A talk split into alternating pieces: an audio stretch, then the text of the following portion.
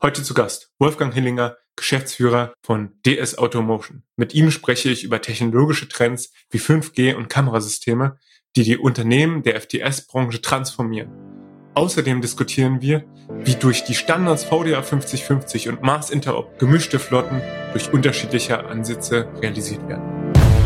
Wenn ich jetzt ein System habe mit mehreren Kameras, dann kommt man mit seiner Rechenleistung vom Bordrechner auch schon relativ rasch an seine Grenzen. Und da bietet natürlich eine Technologie, nämlich wie 5G, die Möglichkeit, solche rechenintensiven Leistungen auszulagern. Roboter in der Logistik. Dieser Podcast wird dir präsentiert von Vaku Robotics, die Expertinnen und Experten für mobile Roboter in der Logistik und Produktion. Hallo und herzlich willkommen zu einer neuen Folge von Roboter in der Logistik, das Vaku Update. Mein Name ist Viktor Splittgerber, ich bin CEO von Vaku Robotics und Host dieses Podcasts. Driven by Future, Built by Experience. Das ist die Devise von DS Automotion. Seit fast 40 Jahren beschäftigt sich das Unternehmen mit der Entwicklung sowie Produktion von fahrerlosen Transportsystemen und autonomen mobilen Robotern. Ich freue mich auf den Austausch mit dem Geschäftsführer von DS Automotion, Wolfgang Hillinger. Hallo Wolfgang, schön, dass du da bist. Hallo Viktor, vielen Dank für die Einladung. Freut mich, dass wir uns heute mal austauschen können zu euren Podcast Irgendwas mit Logistik. Coole Sache und ja, freue mich schon auf die Unterhaltung. Ja, Wolfgang, einige unserer Podcast-Zuhörerinnen und Zuhörer kennen dich bereits von anderen Formaten und auch als Vorstandsmitglieder vom VDMA. Stell dich doch aber gern trotzdem selbst noch mal kurz vor. Ja, mein Name ist äh, Wolfgang Hillinger. Ich bin jetzt seit beinahe 25 Jahren in der DS Automotion tätig. Und unser Kernprodukt, wie du schon gesagt hast, sind die fahrerlosen Transportsysteme, die AGVs und auch natürlich äh, die EMAs. Ich bin eigentlich von Natur aus Maschinenbauer äh, mit einem kaufmännischen MBA zur Ergänzung. Und äh, mein Schwerpunkt war immer schon im Bereich Marketing-Vertrieb. Wir sind aber da in unserer Unternehmensführung auch sehr tief immer in der Entwicklung mit drinnen. Ja, und somit ist es eigentlich wirklich ein, ein spannendes Umfeld. Wir durchleben, sage ich mal, einen technologischen Wandel in unserem Unternehmen vom klassischen Anlagenbauer hin zu einem Technologieunternehmen mit all seinen Herausforderungen. Aber ich glaube, das ist einfach einmal äh, das Geschäft. EGVs, das ist einfach Innovation das ist einfach Entwicklung pur und äh, demnach sage ich mal, bin ich sehr stolz auf unser Unternehmen, was wir schon alles geschaffen haben. Ja, das klingt spannend. Das ist ja auch nochmal live äh, den technologischen Wandel hier äh, miterleben zu können mit dir. Vielleicht kannst du nochmal ein bisschen mehr ins Detail gehen, was das im Konkreten bedeutet, weil das ja wahrscheinlich nicht nur für euch, sondern auch für den gesamten Markt diese, diese Veränderung ähm, ist, ne? Blick vielleicht immer so ein bisschen zurück, sage ich mal, äh, wie ich so begonnen habe in unserem Unternehmen. Da war natürlich primär die EGVs, die fahrlosen Transportsysteme, das Kerngeschäft. Äh, und auch zu dem Zeitpunkt war das eigentlich schon eine Technologie, die immer schon sehr viel Innovation mit sich gebracht hat, von der Performance her, äh, der Rechenleistung, der Kommunikationswege, der Sicherheitstechnologie.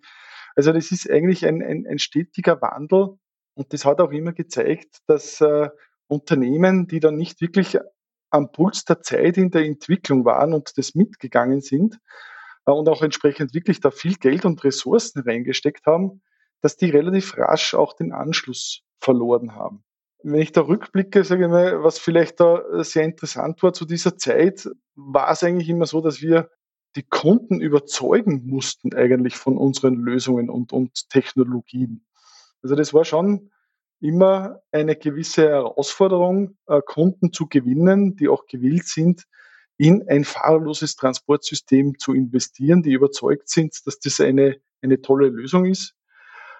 Und wenn ich da jetzt einfach äh, auf die augenblickliche Situation äh, blicke, wo ich schon sage, sage ich mal, da treiben uns die Kunden teilweise voran, was nicht alles machbar und möglich sein sollte mit einem AGV, also da erkennt man auch schon in den letzten 20 Jahren, was sich da technologisch getan hat, aber auch, sage ich mal, an der Wahrnehmung und der Einstellung unserer Kunden zu diesem Produkt. Also durchaus wirklich eine, eine, eine spannende Zeit.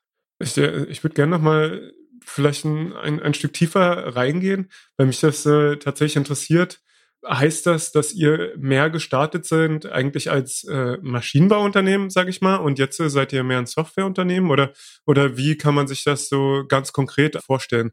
Auch was hat sich in der Mitarbeiterschaft denn geändert, um, um so ein bisschen ein Bild auch zu bekommen, wie sich so ein Unternehmen ja über so eine unglaublich lange Zeit mit einer sehr innovativen Technologie oder oder immer am Puls der Zeit auch verändern muss letzten Endes. Ich will so sagen, dass in der Vergangenheit war immer das Fahrzeug und die, die Lösung äh, stark im Vordergrund. Es ist natürlich, das Fahrzeug ist natürlich das Produkt, was der Kunde, der Kunde schlussendlich bekommt und auch dann sieht. Und somit war zu der damaligen Zeit war das ein bisschen das Aushängeschild äh, der Unternehmungen. Und da hat sich jetzt, sagen wir, in den letzten 20 Jahren sehr viel geändert. Es hat sich einfach technologisch sehr viel äh, geändert. Und jetzt, sage ich mal, ist das Produkt, das Fahrzeug an sich natürlich noch immer ein wichtiger Bestandteil einer Anlage, aber die Technologie, ob es jetzt die Navigationstechnologie ist, ob es die Lokalisierungstechnologie ist, ob es das, das der Fleet Control ist, das sind heutzutage Technologien, die viel mehr im Fokus stehen und auch in der Wahrnehmung unserer Kunden, ob ein Hersteller da sage ich eine wichtige Rolle spielt oder eine weniger wichtige Rolle spielt. Also die Identifikation und Wahrnehmung unserer Kunden geht sehr stark weg von den Fahrzeugen mehr in Richtung Software. Okay. Das heißt, wenn ich das so richtig verstehe, ging das los, dass man auch irgendwo Kunden, potenzielle Nutzer überzeugen musste. Heutzutage ist äh, das schon eine größere Selbstverständlichkeit, dass man das braucht und auch, dass die, die Nutzerschaft auch besser auskennt mit den Technologien, so dass sie sagen können, ich möchte jetzt eine Slam-Navigation haben oder ich möchte ähm, Lasernavigation haben. Also, kann man das so verstehen? Ja, ich würde mal sagen, dass die Kunden natürlich schon viel affiner sind, äh, was es die Technologie anbelangt für fahrerlose Transportsysteme. Aber eines ist eigentlich nach wie vor interessant, auch wie vor 25 Jahren. Es wird immer wieder in den, in den Vertriebsgesprächen vieles versprochen, was eigentlich nicht haltbar ist, sage ich jetzt einmal. Also der, der Vertriebsprozess war schon immer ein sehr technologisch getriebenes Gespräch, aber ich sage es einmal so, da ist es nach wie vor noch immer so, dass, dass vieles erzählt wird, vieles versprochen wird. Aber natürlich ist jetzt schon auch, sind die Kunden schon ein bisschen mehr mit der Technologie vertraut und, und wissen eigentlich schon sehr gut, was ist realistisch und, und was ist machbar. Wenn man sich aber die Technologie an sich ansieht, ich glaube, ein zentrales Thema, und das hat auch unser Unternehmen sehr stark geprägt, das war schon immer die Kompetenzen, ob es jetzt Lokalisierung, Navigationstechnologie oder Fleet Control äh, anbelangt, sage ich mal, ob man diese Technologie selbst in der Hand hat, selbst im Hause entwickelt oder ob man diese Technologien zukauft. Und ich erinnere mich noch gut, sage ich mal, in den, in den Anfangszeiten war diese Diskussion auch bei uns im Unternehmen immer konfliktbehaftet, weil man natürlich mit den Ressourcen limitiert ist und vielleicht da und dort nicht ganz so, so schnell mithalten hat können, wie es vielleicht so manch anderer das gekonnt hatte. Aber wir haben uns dann eigentlich in unserem Unternehmen relativ rasch dazu entschlossen und haben auch das strategisch bei uns ganz tief verankert, dass sämtliches an Kernkompetenzen, die für ein fahrerlos Transportsystem oder EMA notwendig sind, dass diese Kernkompetenz bei uns fest verankert sein muss im Unternehmen. Also wir wollen uns nie in eine Abhängigkeit eines Dritten bringen, sondern haben gesagt, okay, wir machen diese Entwicklungen selber und wir wollen einfach das ganz tief verstehen, beherrschen und auch äh, entwickeln können. Und ich würde sagen, das war einer der wichtigsten Schritte, die wir damals äh, gesetzt haben, wo ich sage, da haben wir jetzt wirklich am, am Markt auch wirklich äh, die Nase ganz vorne dabei. Ja, Klingt sehr interessant. Ähm, verstehe ich wie den Apple-Ansatz, dass man sagt, Hardware, Software so eine integrierte Lösung sein. Die Alternative, die man ja im Markt auch sieht, ist, dass man verschiedene Navigationslösungen zukauft. Da gibt's ja die diversen Player, die im Prinzip die verschiedenen Softwarelösungen anbieten, äh, oftmals auf ROS basiert, so dass man eben sich als ja, Lösungshersteller, Lösungsanbieter, OEM auf die Geräte selbst konzentrieren kann. Wir haben jetzt äh, so ein bisschen zurückgeschaut, was auch so entscheidende ähm, Punkte eurer Entwicklung waren. Wenn ich jetzt nochmal fünf Jahre, zehn Jahre weiter gucke, was kommt als nächstes eigentlich? Ne?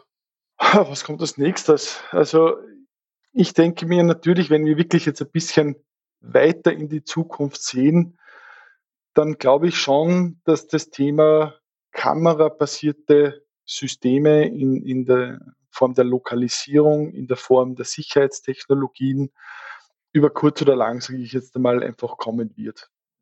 Das ist momentan, äh, steckt alles noch ein bisschen in der Entwicklungsschublade. Wir beschäftigen uns alle äh, sehr intensiv damit. Ich sage nur, dass die klassische Objektschutzvorrichtung, wo wir mit Kameras arbeiten, sind natürlich nicht sicherheitsgerichtete Funktionen, aber wir erkennen natürlich auch schon entsprechend die Objekte und können entsprechend auch schon reagieren und agieren. Aber ich gehe davon aus, dass in den nächsten zehn Jahren diese Technologie einfach, sage ich mal, weiterkommt, dass es auch, sage ich mal, von der Kostenseite her viel interessanter wird. Und ich denke mir natürlich auch in Kombination mit Rechenleistung und, und Technologien in Richtung 5G kommt man natürlich dann auch in die Möglichkeit, dass man auch so stark rechenintensive äh, Leistungen entsprechend, sage ich mal, zentral verwaltet und nicht mehr am Fahrzeug verwaltet. Also ich denke mir, da wird es noch große Schritte geben, die uns vieles ermöglichen. Ja. Kannst du noch mal was näher zu dem äh, Thema Ob Objekterkennung war das, ja? Sag. Ja. Naja, wir unterscheiden ja bei uns äh, klassisch eigentlich immer den, den Personenschutz. Eine Personenschutzeinrichtung, sage ich mal, ist ja auch jetzt von dem Person Performance-Level entsprechend auch, sage ich mal, ausgelegt und zugelassen. Ich sage, primär verwenden wir äh, bei uns die, die SIG-Scanner, die die Zulassung haben und entsprechend können wir so die Personen detektieren und eine Abschaltung machen, die auch sicherheitsgerichtet äh, ausgelöst wird. Wenn wir jetzt in Kamerasysteme denken, dann erkennen wir gewisse Personenhindernisse und können reagieren. Aber diese Systeme sind nach wie vor noch nicht sicherheitszugelassen. Das heißt, die sind einfach noch keine Systeme, die den Personenschutz äh, erfüllen können, sondern den reinen Maschinenschutz. Und, und somit haben wir momentan immer noch zwei Systeme. Einmal den PLS und dann das Kamerasystem für den Objektschutz. Als VDMA Insider, was ist deine Einschätzung? Wird die Kameratechnik ähm, demnächst diese Performance Levels erfüllen können, dass man das auch als Schutzeinrichtung nutzen kann, weil das wäre sicherlich schon etwas, was so ein MA oder AGV äh, einiges günstiger, machen würde. Wir gehen schon davon aus, dass die, die Kameras in naher Zukunft, sage ich mal, auch diese Sicherheitsfunktion abdecken können. Die Problematik, was wir momentan sehen, ist einfach, dass die Rechenleistung äh, sehr stark sein muss. Das heißt, wenn ich jetzt ein System habe mit mehreren Kameras, dann kommt man mit seiner Rechenleistung vom Bordrechner auch schon relativ rasch an seine Grenzen. Und da bietet natürlich eine Technologie, ähnlich wie die 5G, die Möglichkeit, solche rechenintensiven Leistungen auszulagern.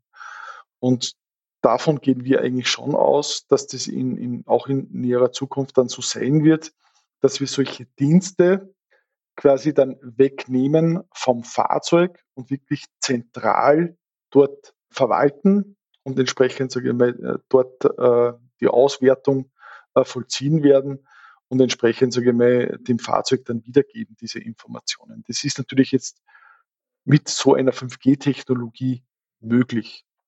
Aber das ist natürlich alles momentan noch ein bisschen in der Entwicklungsschublade. Gibt es schon die ersten Kunden, die 5G haben? Weil ich habe vorletzte Woche gerade mit dem Sven gesprochen, die ja Lagerhallen mit äh, GLL bauen und äh, dort haben wir gerade über das Thema 5G gesprochen, dass das einer der Enabler eigentlich für mobile Roboter ist. Ist das was, was schon bei euren Kundenstamm angekommen ist? Wir, ich sag's mal so, wir haben eine, eine Demo-Anlage installiert mit 5G-Technologie, um einfach einmal die Erfahrung zu machen, was heißt das jetzt wirklich von der Performance her und was auch interessant war im Zuge dessen auch das Thema der Zulassungsprozedere, dass man das einmal versucht abzuklären, was bedeutet es überhaupt ein 5G-System dort äh, zu nutzen. Ansonsten muss man eigentlich sagen, ist es am Markt noch nicht so angekommen. Und wenn es solche Diskussionen gibt, dann ist es eigentlich zurzeit mehr ein Austausch oder eine Kompensation von WLAN auf 5G.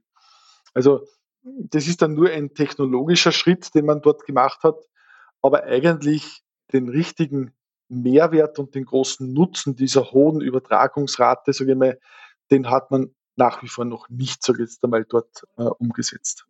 Ja, ist auch auf jeden Fall unsere Wahrnehmung, dass das definitiv noch in den Kinderschuhen steckt. Aber auf der anderen Seite wir auch immer mehr Projekte erleben, wo jetzt der 5G-Ausbau angegangen wird. Und dann ist sicherlich auch irgendwann der Zeitpunkt gekommen, dass man dann als auch Zulieferer äh, sich entsprechend dort anpassen kann und die Vorteile nutzen kann. Zu eurem Portfolio gehören ja unter anderem Amadeus, Luzi, Oscar, Sally, die nicht etwa Namen von euren Mitarbeitenden sind, sondern die äh, wie eure Standardfahrzeuge heißen. Äh, nun sehen wir hier dran ja auch äh, was Spannendes, was äh, für mich auch für die Entwicklung der Industrie spricht, nämlich das geht immer mehr in Richtung Standards, weg von dem Customizing einzelner Lösungen für die spezifischen Anwendungen.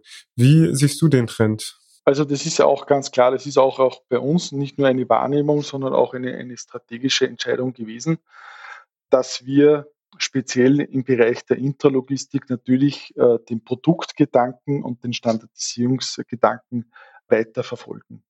Ich glaube auch, das ist heutzutage auch ein, ein sehr wichtiges Instrument, um auch ein Wachstum in einem Unternehmen überhaupt noch, sagen wir sicherzustellen.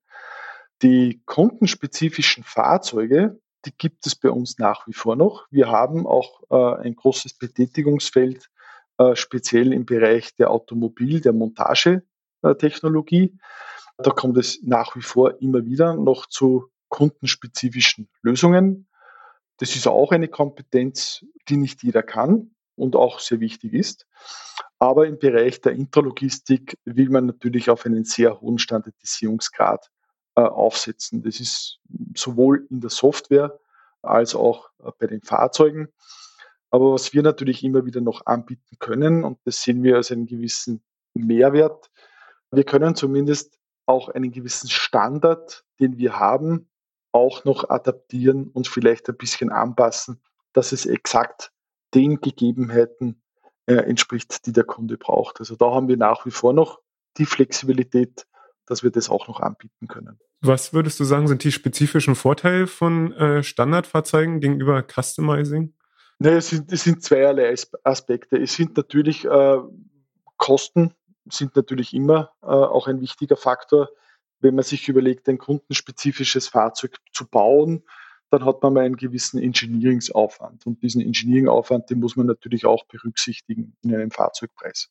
Der zweite Aspekt ist natürlich auch, dass die Lieferzeiten für solche Systeme auch immer kürzer werden. Das ist zwar jetzt unter den gegebenen Umständen vielleicht ein bisschen komisch, aber es ist natürlich, sage ich mal, alles, was standardisiert ist, ist erprobt und man hat auch gewisse Lieferverträge und Rahmenverträge und dadurch eine raschere äh, Verfügbarkeit. Aber im Grunde genommen ist jeg jegliche Form der Standardisierung natürlich auch automatisch eine Verbesserung der Qualität. Das heißt, alles, was kundenspezifisch gebaut wird, hat natürlich auch immer ein gewisses Risiko, dass natürlich gewisse Fehler passieren können. Und äh, das kann man natürlich mit so einem Produktgedanken sehr stark eliminieren. Ja, einfach aus dem Neuigkeitsgrad entsteht ein, ein gewisses Risiko. Ne? Das äh, erschließt sich natürlich schon. Ja. Ergänzend zu dem Thema Standards, auch ein bisschen zum nächsten Thema kommt, ist ja, dass äh, wir auch immer wahrnehmen, dass dadurch, dass es diese Standardisierung gibt, die Kunden auch immer mehr in, in die Situation kommen, sich wie in einem Lego-Bauset, sich unterschiedliche Standardlösungen zusammenzubauen, womit sie eine sehr qualitativ hochwertige, aber auch günstige Flotte haben können, wo man Standardfahrzeuge für die einzelnen Prozesse nutzt. Ne? Klar gibt es die Tendenz äh, der Anbieter, ein vollständiges Portfolio zu schaffen, aber letzten Endes gibt es dann halt doch immer Fälle, wo ich einen anderen Anbieter hinzuziehen möchte und in meine Flotte aufnehmen können möchte. Äh, in der Rolle war ja DS Automotion auch wesentlich an der Entwicklung der Schnittstelle VDA 5050 beteiligt. Die ist natürlich gerade noch auf dem Weg, äh, sich tatsächlich durchzusetzen. Und ähm, mich würde einfach noch mal ein bisschen deine Gedanken dazu interessieren, äh, gerade auch in dem Hinblick, weil du ja eingangs auch gesagt hast, dass ihr ja eigentlich alles aus einer Hand bieten wollt. Und jetzt gibt's hier ja einen gewissen Cut zwischen der Fahrzeugebene und der Steuerungsebene.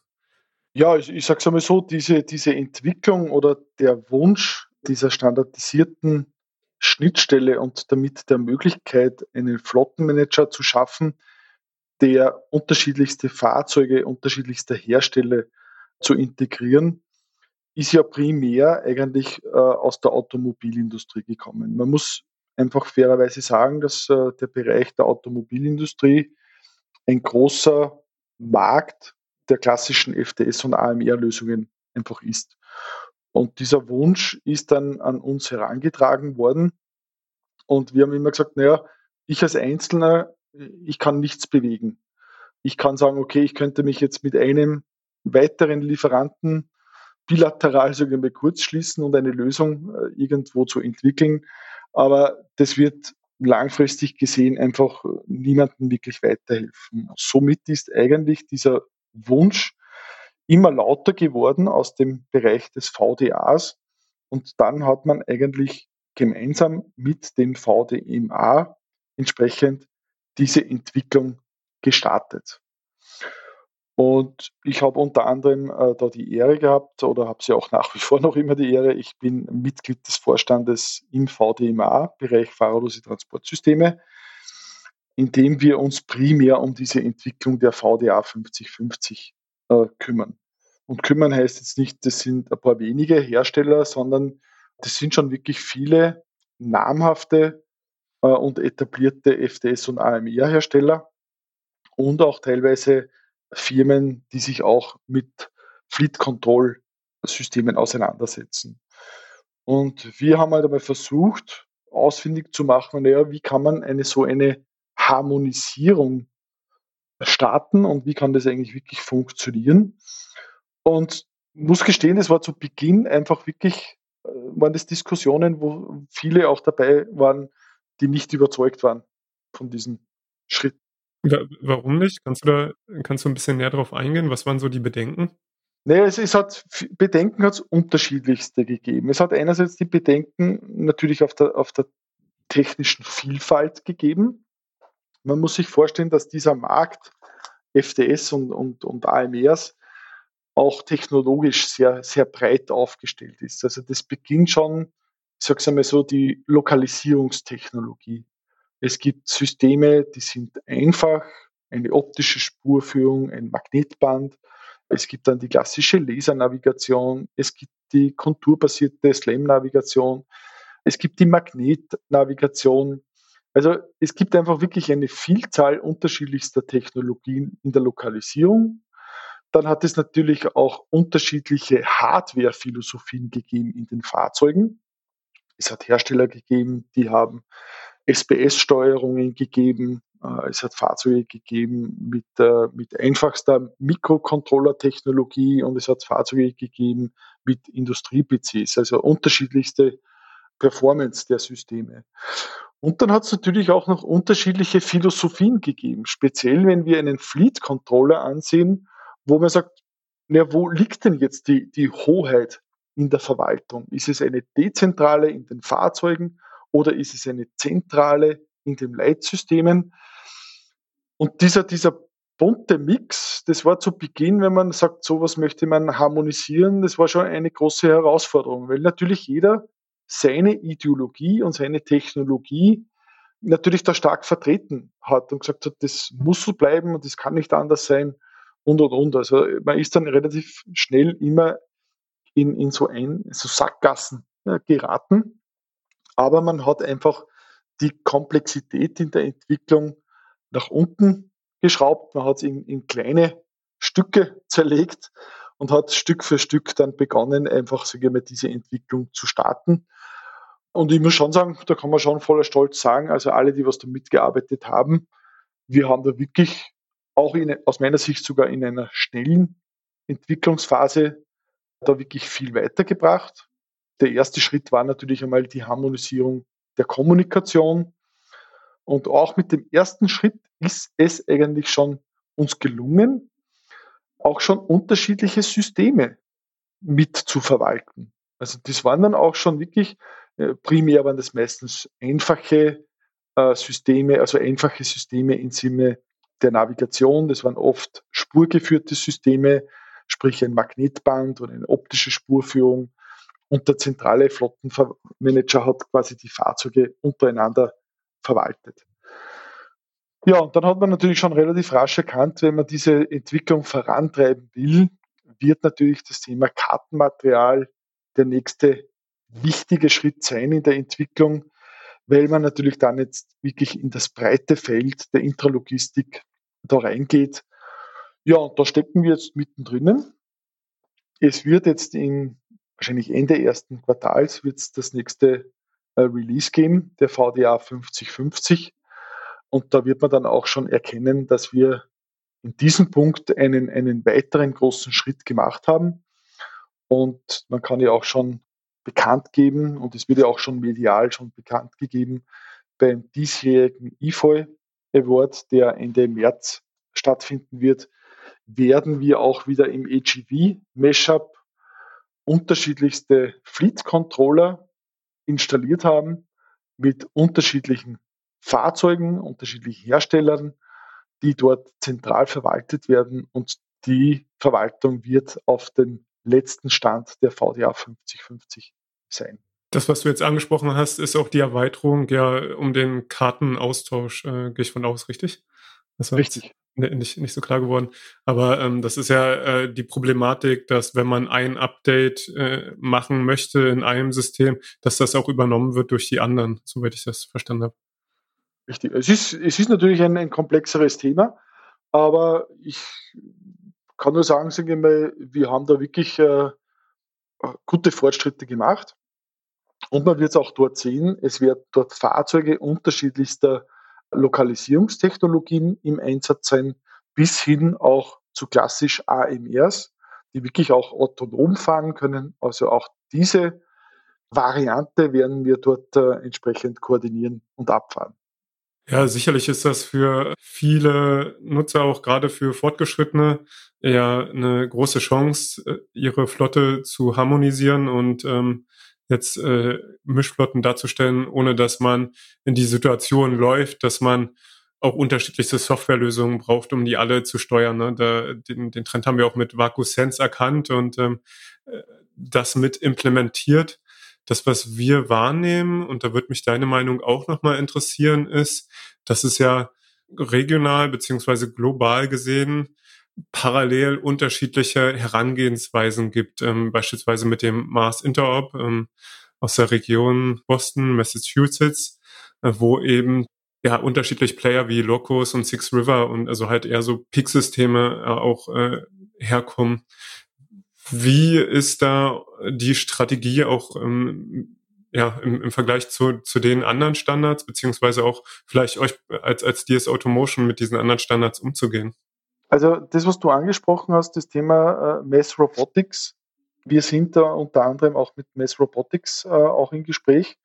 Und ich war jetzt auch letzten Jahres im Oktober, hat es in, in Boston einen, eine AMR-Konferenz gegeben, wo unter anderem auch äh, von Mass Robotics dieses Standardisierungskonzept Konzept auch präsentiert wurde.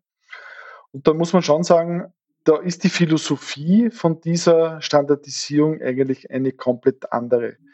Und der Startpunkt von dieser Thematik ist auch insofern ein bisschen anders, weil in Amerika drüben der gesamte Markt zwischen den klassischen EGVs, also den fahrlosen Transportsystemen und den EMAs wirklich stark getrennt wird.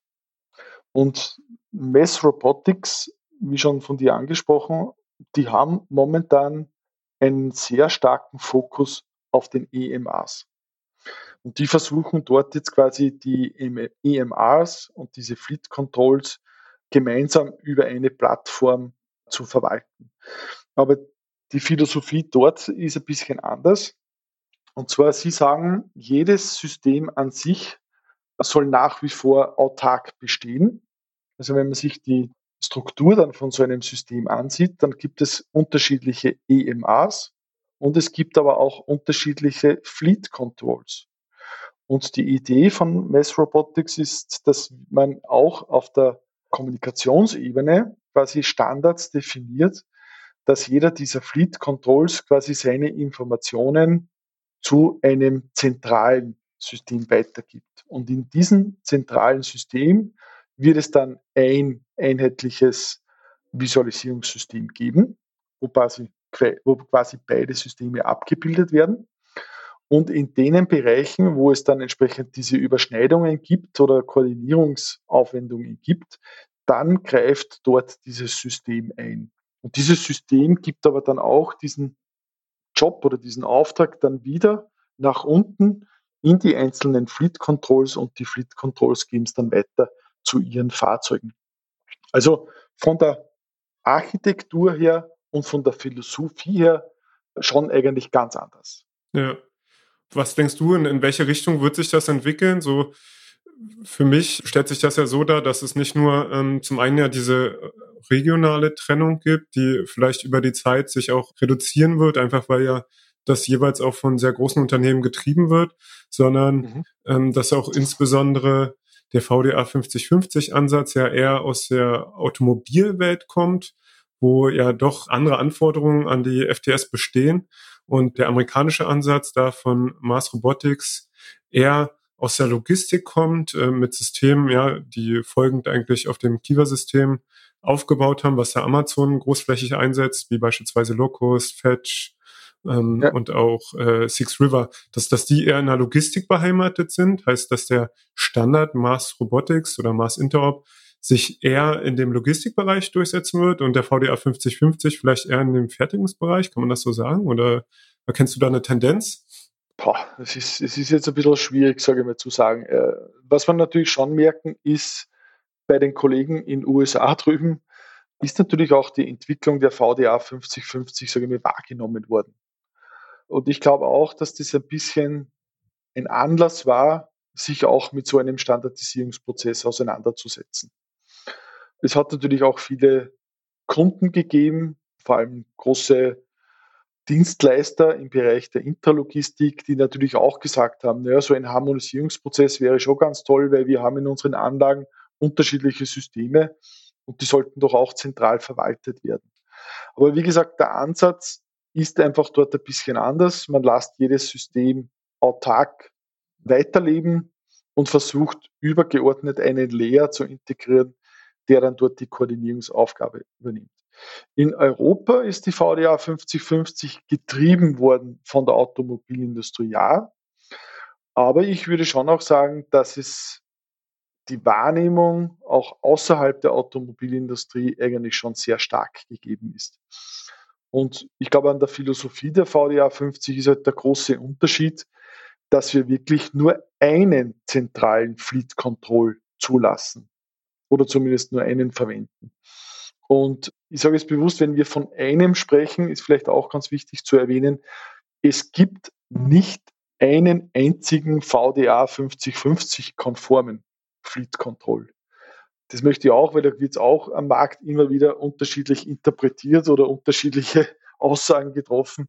Jeder Hersteller und Entwickler, der im VDMA an dieser Entwicklung mitarbeitet, und diese Systeme anbietet, ob es jetzt die Fahrzeuge sind oder ob es der Fleet Control sind, sind in der Lage, dieses Konzept umzusetzen. Das heißt, jeder, der einen VDA 5050 konformen Fleet Control anbieten kann, ist auch in der Lage, unterschiedliche Fahrzeuge zu integrieren, aber natürlich auch dort ganz wichtig, die Fahrzeuge müssen natürlich auch VDA 5050 konform kommunizieren und die Philosophie auch dort äh, verfolgen.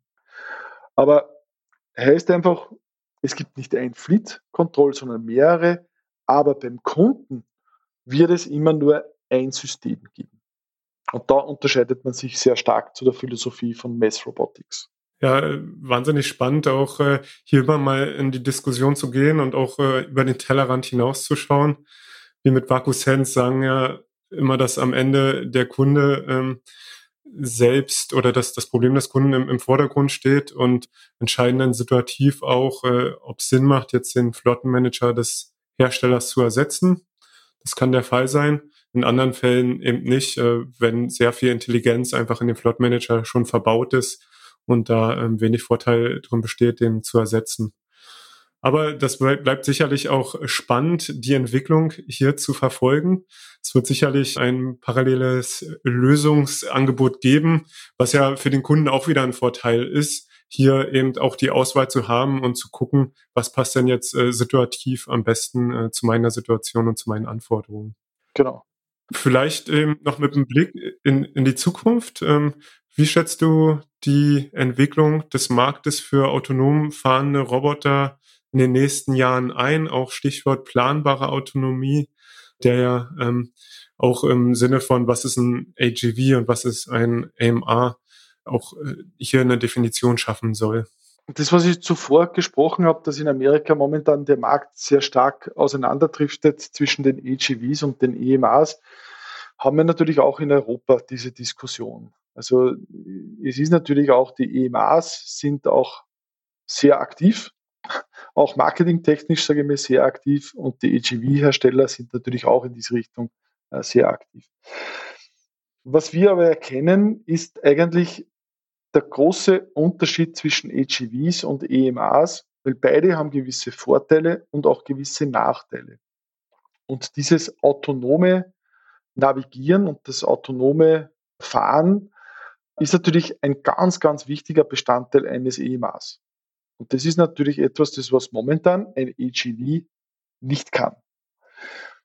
Das, was wir jetzt entwickelt haben, äh, darum haben wir es genannt, äh, eine sogenannte planbare Autonomie, ist, dass wir eigentlich unseren Systemen die Möglichkeit geben, das Beste beider Welten zu nutzen.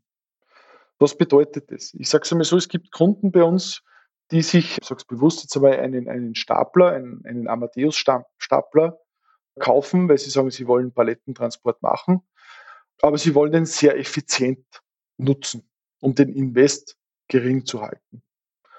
Jetzt muss man eigentlich sagen, wenn man etwas sehr effizient nutzen will, dann muss man es natürlich so nutzen, sagen wir, dass es auch effizient seine Aufträge macht.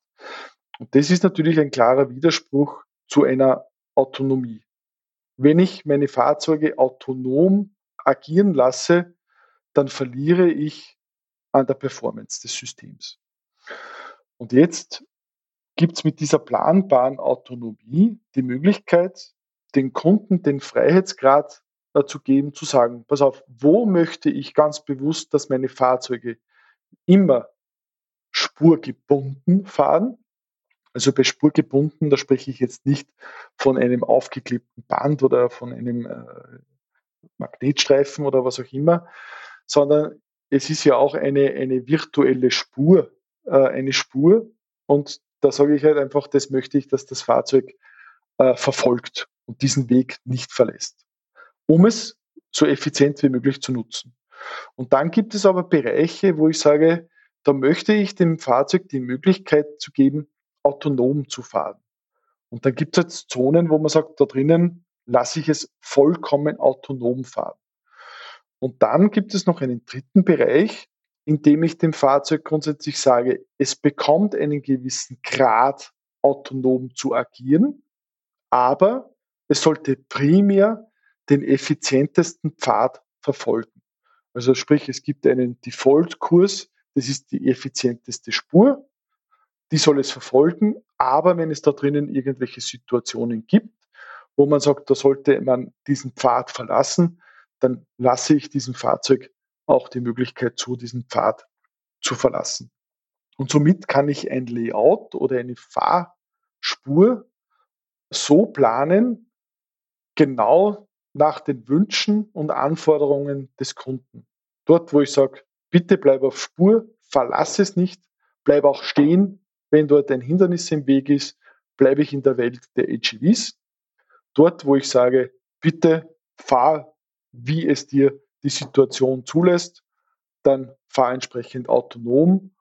Oder wenn ich sage, ich möchte da drinnen eigentlich grundsätzlich so effizient wie möglich fahren, aber gibt es eine Situation, die es verlangt, die Spur zu verlassen, dann bitte mach das. Und mit dieser Möglichkeit, das ist bei uns unter dem Schlagwort der planbaren Autonomie, haben wir eigentlich jetzt beide Welten der EMAs und der AGVs in ein System vereint. Und ich denke, das ist ein großer Mehrwert für unsere Kunden. Aber ich glaube auch langfristig gesehen wird das am Markt auch bei anderen Herstellern dazu führen, dass sich bei uns wieder die, die Lücke zwischen der Welt AGVs und der EMAs wieder schließt und dass wir alle wieder ein bisschen näher kommen. Ja, finde ich äh, auf jeden Fall einen sehr spannenden Gedanken. Glaube ich auch in dem Hinblick, dass ja insbesondere auch diese AGV aus dem Produktionsumfeld geht, wo es sehr planbar, sehr vorhersehbar zugeht und äh, ja auch eine, eine große Adaption im Bereich Logistik äh, stattfindet, wo solche Situationen, die ungeplant sind, viel eher vorkommen. Und jetzt hier eben äh, Bereiche zu definieren, wo das Gerät auch ausweichen kann ähm, und andere Bereiche, wo es halt der Linie folgt, ist auf jeden Fall ein sehr interessanter Ansatz, finde ich, äh, auch ähm, geht in die richtige Richtung, so dass man tatsächlich das Beste vereint und auch in, in jedem Umfeld letzten Endes die beste Lösung bieten kann aus beiden Welten, wie du schon gerade gesagt hast. Nun sind wir schon am Ende unseres Gesprächs. Wolfgang, es hat Spaß gemacht, mit dir zu sprechen. Vielen Dank, dass du dabei warst und bis zum nächsten Mal. Wie gesagt, vielen Dank für die Einladung. Hat mich auch sehr gefreut. Ja, und für alle Zuhörer, die noch weitere Informationen gerne hätten, besteht natürlich immer die Möglichkeit, sich bei mir zu melden. Bin auch unter LinkedIn oder sonst auch über E-Mail erreichbar. Ich glaube, meine Kontaktdaten sind auch im Web gut verfügbar. Ja, in dem Sinne wünsche ich uns allen alles Gute für die Zukunft und ja, freue mich. Vielleicht sieht man und hört man sich ja mal wieder. Perfekt, vielen Dank. Tschüss. Das war Roboter in der Logistik mit Viktor Splittgerber von Vaku Robotics. Die Expertinnen und Experten für mobile Roboter in der Logistik und Produktion. Weitere Infos erhältst du auf vaku-robotics.com.